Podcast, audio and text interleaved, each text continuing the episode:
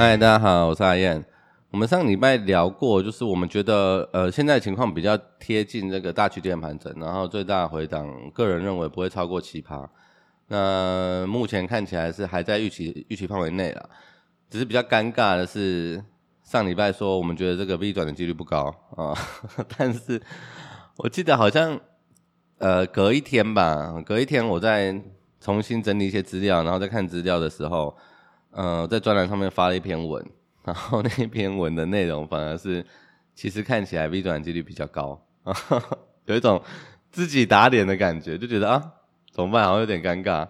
但是发了就发了啦，反正就这种事情很容易很容易出现嘛，就是你可能原本评估一件事情啊，我觉得应该大概可能是这个样子，然后后来你去仔细看一些资料之后啊，归纳做一些整理之后，发现哎。诶感觉另外一个几率看起来比较高啊，我觉得这种这种情况也是很容易遇到啦啊，所以所以所以所以就就就就就这样了，有点尴尬。然后我们现在我们现在仍然是觉得哦，就是嗯、因为前几天哎前天吗还是昨天，就是从头又回去看一次资料，然后嗯、我们原本是想要评估，就是因为有个小伙伴问了一个。问了我一个问题啊，我觉得蛮有趣的。他在呃，因为我们四月二十七号的时候有发了一篇文，然后之后后来涨上来之后，有个小伙伴问我，他说：“呃，那如果你之前没有买的买的不够哦，或是没有买满的话，你会建议呃，你会怎么加码？”哦，他是这样问。然后他问的时候是四月的二十九号吧，还是五月二号？我有点忘记，好像是五月二号。然后五月二号，如果你回去看。看那个走势的话，五月二号刚好是，嗯、这一波也不能讲这一波啊，这一小段啊、呃、，V 转上来的一小段的相对高点。然后我那时候看了一下，我就觉得，呃，他挑的这个时间真的挑的很好，你知道吗？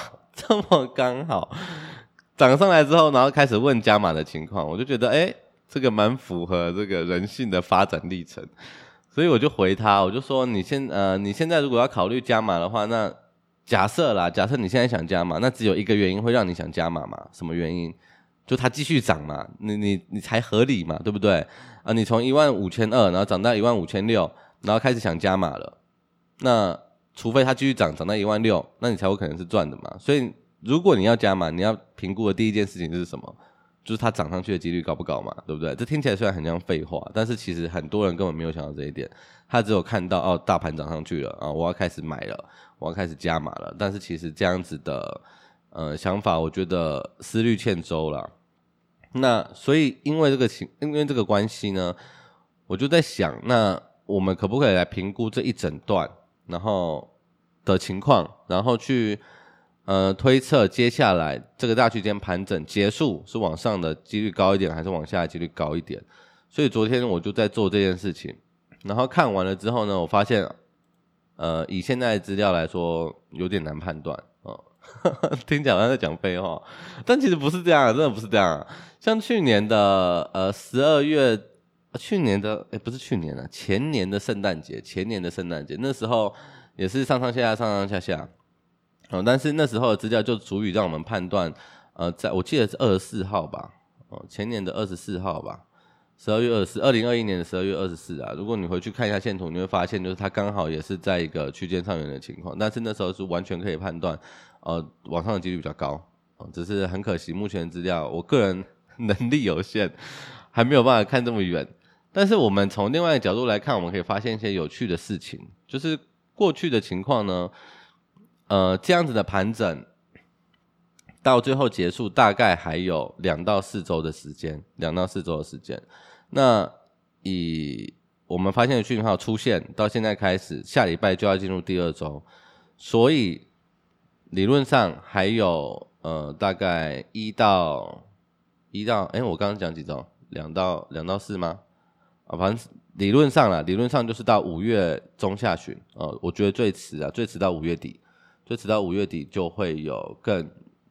更明确的呃发展情况出来啊，五月底，所以所以现在现在只要靠近这个期望值比较高的部的的时候啊，大家自己线图打开来看，应该就知道期望值比较高什么意思这。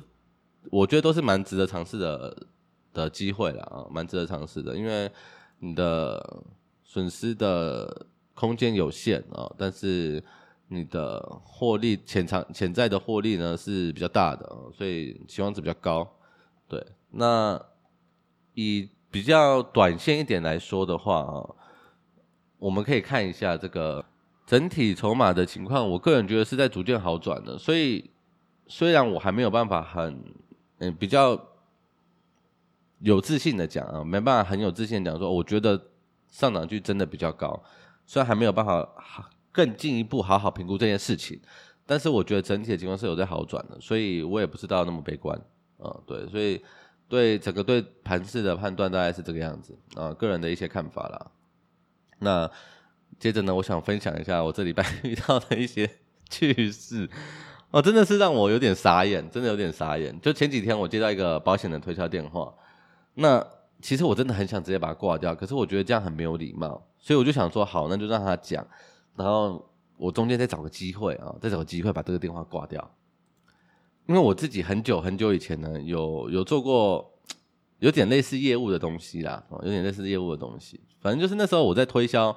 自己公司，呃，我想要去推销自己公司的的的的的产品的的服务，这样，然后，所以我有主动去做做一些陌生开发，啊，所以那时候我印象很深刻，我就我到了某一间公司啊，某一间公司，然后我就开始我就进去嘛，跟里面的人聊，结果我跟你讲，那个人超级没有礼貌，我就跟他说，哦，我是叉叉叉叉的，呃，叉叉叉叉，然后本来叭叭叭就开始跟他聊。然后我本来想说不要这么的意图这么明显，先 跟他聊一些生活日常啊等等，他完全不理你，然后就是脸很臭，哦，不需要，他就直接讲不需要。我想说哦，好吧，算了，可能就真的没兴趣，也不想知道，那也不要勉强对方。我说哦，好，没关系，没关系，那这是我的名片，那如果之后有合作机会的话，呃，再我们可以再再再聊这样，然后。我手就在空中哦，他那个名片他也没有要接的意思哦。然后我想说，那算了，我就默默的放到那个桌上，然后我就走了。然后我转身的时候，我就瞄到他直接把那个名片拿起来揉成一团，然后直接丢了车头。干，你知道我那个当下，我真的是他妈的超想过去给他两巴掌的，你知道吗？我想说他妈，你懂不懂什么叫做人啊？这个基本的礼貌、尊重要有吧？我真的超傻眼。然后从那一次之后，我对那间公司印象都超级不好。烂到爆炸，而且重点是他那时候主管刚好在他后面的附近，他主管就默默许这些事情发生，我就觉得他妈的，你这是这间公司创这到底在创啥小？然后后来隔隔了几年之后，疫情爆发嘛，呃，后来有一次啦，就是我刚好去那附近拜访附近的客户，然后经过那边，我想说就绕过去。偷看一下他们公司现在情况怎么样，我就偷偷的绕了过去，然后无意有意无意的经过，然后停了一下，然后看了一下，这样我发现哎门关着，我想说哎是倒了吗？然后觉得哦干好爽，妈早就该倒了。啊，这题外话啦，反正就是，嗯、呃，我就不想要直接挂他电话，我觉得不好意思啊，因为毕竟自己也做过类似的事情，所以我觉得。在那个当下，你愿意遇到给你机会啊，不要不要说跟你买或者跟你合作，就愿意听你讲就好了，愿意跟你聊天就好了，你就会很感谢这个人。所以基于这个原因呢，因为自己走有有过这这一小段的经验，所以我想说，那我不要这样子，我觉得不太好。所以我想说，那就跟他小聊一下，我再找机会把电话挂掉就好。结果我发现，我他妈我真的低估他，他讲了大概四十秒，我想说我趁他换气的那个空档。我赶快开口，我说：“嗯，哦，哦，好好好，那个我再考虑看看啊。那不然你把资资料没有给我啊？我有需要的话，我再联络你。这样，我想说我已经讲得很清楚了，就彼此都有台阶嘛，对不对？我不想直接挂你电话，你也不想，你应该也不想一直一直这样辱我吧？我就我就这样跟他讲，结果没有想到，他开始跟我讲他客户的具体案例啊。我有个客户啊，出车祸啊，撞断脚了，躺在医院两个礼拜啊。我跟你讲，他等下呢，不不不不，开始讲讲了大概。”以下省略八万五千字，最后我真的受不了，我真的受不了。我跟他说，哦，我觉得你的保障听起来不错啊，或许有些人会有这样的需求，但是保险这种东西呢，我觉得我们应该好好规划啦。每个人资源有限嘛，如果我分配太多，如果你跟我分配太多不必要的资源到保险上面，就会严重影响到其他的开销啊，甚至我们的退休规划。那我个人目前在保险这一块的规划跟预算呢，啊，都已经做好了，啊，已经准备好了，所以我目前没有这个需求。那你再把资料 mail 给我啊，如果我需要的话，我再主动联络你好吗？结果我想说就直接挂掉了，就他开始叽里呱啦开始讲起来。我想说，我我我前面的那些，我个人心里面小剧场讲的，想这个人跟人之间的呃礼貌啊、尊重啊，荡然无存，你知道吗？我开始想说，跟我当初他妈就应该跟我那个客户一样，直接把他电话挂掉，我真的是超不爽的，就觉得怎么会有人这么厚脸皮？然后我到最后我真的有点受不了，他。因为他开始跟我讲另外一个客户嘛，我觉得这样下去没完没了。然后如果不是因为这个人类 人类先天的身体限制啊，我觉得我白眼应该可以翻到脚踝。我之后就问他，我就受不了了，我就我我也不管他在讲什么，我就直接问他，我你上一次申请理赔是什么时候？应该很久了吧？然后你从你保险到申请理赔应该也没有几次吧？那你一年的保费要多少钱？那你自己对于退休的规划是什么？那你保嗯。你买，你跟我讲了这么多，谁什么车祸撞断脚啦，然后谁什么感冒啊、发烧啊，也可以那个一般的挂号挂号单什么的，也可以也可以申请理赔啦，什么之类的。但重点是我们买保险是为了赚钱吗？那你有没有想过，如果你少买几张看起来可以让你赚钱这些废物保单，我就直接跟他讲废物保单，你拿去投一个呃年化五趴的报酬的商品，我们随便算个时间，十五年。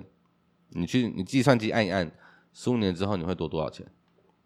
他就跟我讲说，啊，五趴太难了啦，现在有个一两趴就很厉害了，不用想了啦。哦，是吗？我们看台股就好，台股大盘过去十五年年化报酬是八点六趴，你知道吗？还是你不知道年化报酬率是什么？年化报酬率跟年均报酬率不一样，你知道吗？你现在跟我说一天啊几十块，你要不要去按一按计算机？这种废物保单你多买几个，你一天两百块好了。年化五趴，十五年下来多少钱？你按完再跟我说，你自己会不会买这种垃圾？还是你，尤其是啊、你已经有了意外险、医疗险、长照、防癌，你防癌还买到满的情况下，你会想要买这种垃圾吗？如果你可以回答这清楚这些问题，你就不会昧着良心跟我推销这种垃圾。然后我讲完，我真的讲得很重。我讲完之后呢，他就把电话挂掉了。我心想说，何必呢？你何必呢？一定要人家打你脸，你才愿意这样子？我就真的是很傻眼。接完这个电话，我就想，我后来冷静了一下啦，我想说，其实他自己也不知道，你知道，他自己其实对这方面的知识也不知道，因为他在进入这个行业的时候，公司怎么培训他的，公司跟他讲的是什么，他其实自己也被洗脑了。我相信他自己应该也买了一些很不必要的保单。就像我们为什么很常看到那些保险公司总是在招人，不管经济好经济不好，他都在招人哦，好像他永远生意很好一样。但其实不是，他招的不是员工，他招的是客户。而且一般人对保险的认知就是啊，保险啊，就保险公司设计来赚钱的，这保障是附加价值，所以保险没有用，就是要拿回来，不然很浪费。然后保险公司又为了满足这样的想法，所以他就设计了一系列的高保费低保障的。终身险啊，还本险啊，微博诶，然后又因为保险保费太贵哦，导致这个额度不能拉高，就变成了高保费啊，低保障。绝大多数的人听到可以拿回来啊，听到啊，缴一段时间啊，就缴，比如缴个二十年呐、啊，这个钱就可以拿回来啊，啊，保障终身啊，很划算啊。就我觉得很多人对这个保险都有很大的误区，像我爸妈就是这样，他们年轻的时候买了一堆保险。然后每次听到业务员说啊，这个可以赔多少啊，这个最高赔多少，这个什么可以赔啊，然后他们就买了，买了一大堆，我都不想讲了。就他们感觉他们好像自己是地狱倒霉鬼，你知道吗？每天都会有一些莫名其妙重大事故发生在他们身上一样。但现实是什么？不可能嘛！我就问你，你上一次理赔是什么时候嘛？对不对？就这种东西就，我们把买保险是为了赚钱吗？对不对？所谓的保险应该是为了要转嫁那些你没有办法承担的风险，而不是为了赚钱嘛？啊，更不是为了一般什么感冒发烧挂号啊，可以可以可以可以赚钱，觉得很很莫名其妙。那难道难道你去买个防癌险是为了得癌症赚钱吗？不是嘛？那你去庙里面拜拜啊，你投的香油钱，你买了平安符啊，然后你之后平安无事，你会就把香油钱拿回来吗？还是你会把平安符退掉吗？也不会嘛，对不对？所以我觉得就就很奇怪啊，为什么大家会这样想呢？那绝大多数人对保险的观念跟完全不及格，然后也不想去做功课，也没有想，又没有去做深一步的了解，甚至自己买什么都不知道啊，听听业务啊，听听朋友啊，听听同学啊讲一讲啊，然后就买了啊，每年缴一堆钱，就根本不知道自己买了什么，跟投资一样，对不对？哦，看这个股票好像不错，看那档好像不错，好像会涨啊，大家都买了啊，它也涨上去了啊，我自己也买一下好了啊，是不是这样？要一模一模一样。因为这样子买保险的，我跟你讲，你买股票也是套一屁股啦，啊，真的是这样子啦。但是我其我其实啊，我其实完全同意，就是保险没有没有真的买够的情况啊，因为人生会变化嘛，你的职业会变，你的身份也会变，你自己的资产跟负债也不也会不一样。比如说你现在你十五岁的保险，跟你比如说三十岁、三十五岁，你结婚生子后的保险会一样吗？啊，肯定不一样嘛，对不对？那保险不是要排除所有的风险，而是当意外来的时候，它可以帮你转移绝大部分你无法承担的风险，让你的损失能够降低的契约。所以，当今天危险的发生是自己可以承担的时候，你真的需要为了这种小事花钱买保险吗？啊，今天有个业务员跟你说啊，我们连一般看诊挂号费啊都可以申请哦。啊，你你挂号费是多少钱？你天天挂号吗？所以最后结果就变成是你为了贪这个，结果缴更多保费嘛？那我们真的该在意的是什么？什么突然意外死掉、残废，然后你可能生了重病，然后没有办法支出这个高额的开销，然后或是你或是家人因为失去工作能力出现的经济缺口，或是你突然的路上不小心撞到一台宾利，然后突然不小心有个三宝过来撞你。这些嘛，这些是比较比较重要，然后你很有些人可能没有办法承担的风险嘛，这些东西才是你真正需要需要买的嘛，对不对？这种就是要么别发生啊，只要一发生，可能就家破人亡的这种，才是真正需要花钱买的保险嘛。我们钱要花在刀口上嘛。当然了，如果你很有钱啊，你什么什么都买买到满，那我没意见啊，反正你有钱嘛。但是绝大多数人不可能是这样子嘛，对不对？所以我觉得啦，买保险就很重要啦，就。基本的两件事情，你要能够分辨大事跟小事。大事就是你没有办法承担这件事情带来的后果，啊，小事就是这种伤害你可以承受，比如说一般的感冒啊、发烧啊、什么小骨折啦、擦伤啦、被狗咬啦什么之类的，这些都是小事嘛。所以我觉得啦，回到理财上，我们每一个人的资源都不是无限的，嗯，这边多投一点啊，那边可能就不够，然后最后的情况可能就会不一样。我们要综合权衡我们的人生。所以理财之前，我觉得最重要的是什么？是要先理性。我们要先知道清楚自己最重视的人生价值选择是什么。因为每个人不一样，我们每一个人都拥有不止一个身份啊。你可能是别人的儿女啊，你一定是别人的儿女啊，你也会，你就会有身为儿女的责任。那如果你有小孩，你也会有身为爸妈的责任。我们都有各自的追求哦。你希望人生达到什么样的状态啊，或是境界？才能够让你感到这个责任的完成。当你知道目标范围在哪里，你才有可能对当初的那些追求哦感到满足，从而知足。所以我觉得这这些东西是我们自己要先跟自己沟通好的。那沟通好了之后，我们才会有一个比较明确的目标。那这些明确目标出来之后，我们才会知道说哦，比如说我这个嗯保险的规划应该要规划多少，然后其他剩余。剩余的哪一些缺口，我们可以从投资这个部分来补足啊？那这我觉得这是一个量化的过程啊，就是这样子的安排是一个量化的过程。先完成了这些严谨的动作，我们才可以算明确的算出我们真正需要保障的风险类型，还有保险缺口，以及我们有多少本钱做什么样的投资啊？所以我觉得这个东西还是。很重要啊，但是一般人根本就没有在 care 这个东西，所以我觉得有点本末倒置了。大家就觉得说啊，我就是啊，我不我我买这个保险，我可以 出了什么事情，我可以赚多少钱？那我买这个股票，它可能飙到哪里，我可以赚多少钱？妈的，大家想的都是这个，那那那谁赔钱，对不对？保险公司赚什么钱？就就用膝盖想就知道了嘛，所以就会觉得有时候你看到身边一些朋友，然后跟你跟你传递的是这样子的观念的时候，你你真的会打从心里觉得这个 怎怎么会这么这么蠢？对，但是没关系啊，这个听过这一集，大家应该有一个基本的认识啊，以后不会再犯一些很低级的错误了。对，好了，这礼拜就这样了，我们下礼拜再聊，拜拜。